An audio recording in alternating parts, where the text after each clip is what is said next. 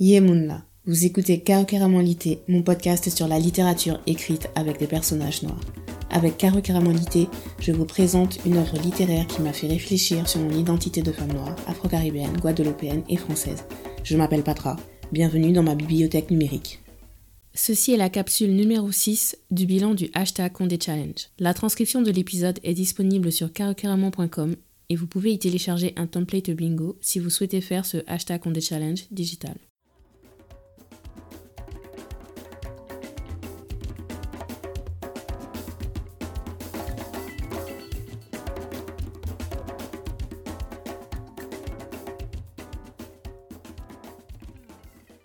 Hugo le Terrible, 1991. 16 septembre 1989, 15h35. Attention, cyclone Hugo se dirige rapidement sur la Guadeloupe. Rejoignez les habitations ou les abris.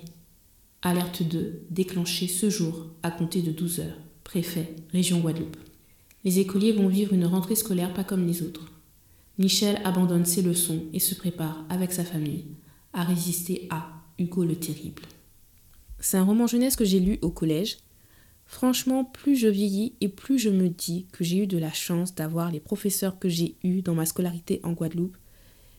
Il y avait plein d'indépendantistes dans le lot, donc ça explique peut-être pourquoi ils choisissaient d'utiliser leur liberté pédagogique en ouvrant nos esprits sur notre condition de Guadeloupéens.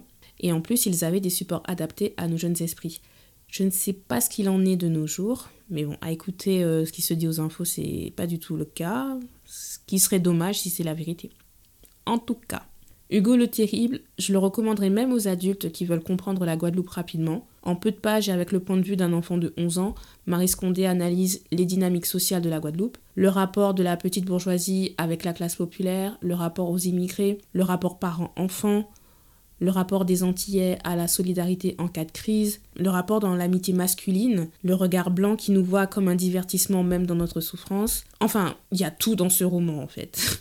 Personnellement, je n'étais pas en Guadeloupe quand Hugo est passé, par contre, j'y vivais pendant les années 90 et je me rappelle comment les gens tremblaient en 1999 en disant que pour les 10 ans de Hugo, c'est obligé qu'on aurait une grosse catastrophe naturelle. Et le mois de septembre est passé, il n'y a rien eu. Et à cette époque, on disait que le gros de l'activité cyclonique se finissait en septembre. Donc tout le monde respirait. Et puis, Lenny est arrivé. Mais quel souvenir Je crois que j'ai écrit une flash fiction dessus. Faudrait que je vois si je la retrouve. Mais en tout cas, ça a été la dernière grosse catastrophe naturelle que j'ai vécue avant de quitter la Guadeloupe. Enfin bon, quand je suis partie, il y avait, les tremblements de terre et tout, mais bon. Voilà, mais, euh, en tout cas, j'oublierai jamais euh, Lenny. J'habitais aux Abîmes à l'époque et j'étais en troisième.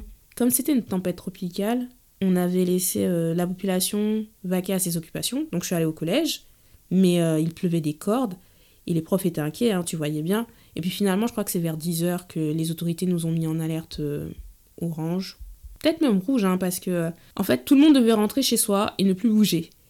Mais il y avait déjà beaucoup de routes inondées, donc ça aurait été difficile pour beaucoup de rentrer chez eux. Donc le principal a pris la décision de laisser partir uniquement ceux qui habitaient dans un rayon de 200 mètres et euh, qui souhaitaient partir. Hein.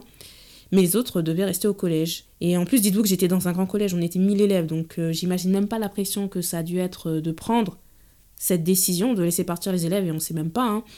Mais il fallait faire un choix. Et moi, perso, j'habitais à côté. J'étais genre à 3-4 minutes à pied. mais je me rappelle, j'avais l'eau au niveau des genoux quand je suis arrivée chez moi toute proportion gardée, hein, parce que j'étais petite, mais j'avais déjà atteint à peu près ma taille d'adulte, hein, 1m63, mais c'était flippant quand même. Je me voyais déjà emportée par l'eau, euh, tout ça, enfin bon.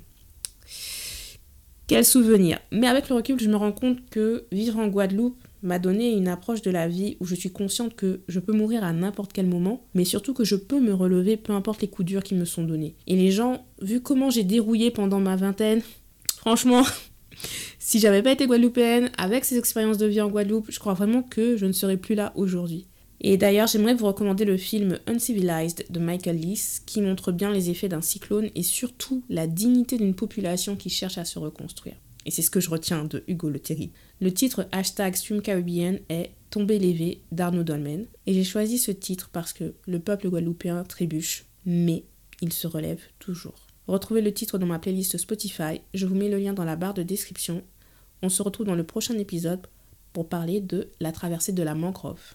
Merci d'avoir écouté cet épisode. Pour soutenir le podcast, vous pouvez lui donner 5 étoiles sur la plateforme de streaming où vous l'écoutez. Pour suivre l'actualité de Caroqueraman, abonnez-vous à la newsletter et vous pouvez me suivre sur Instagram et Twitter, caroqueraman. Pour plus de chroniques littéraires, cinéma et musique, vous pouvez visiter caroqueraman.com. Tous les liens sont dans la barre de description. Rendez-vous à la prochaine page numérique de Caroqueraman Lité. On se voit à Dindon de Soleil, Red.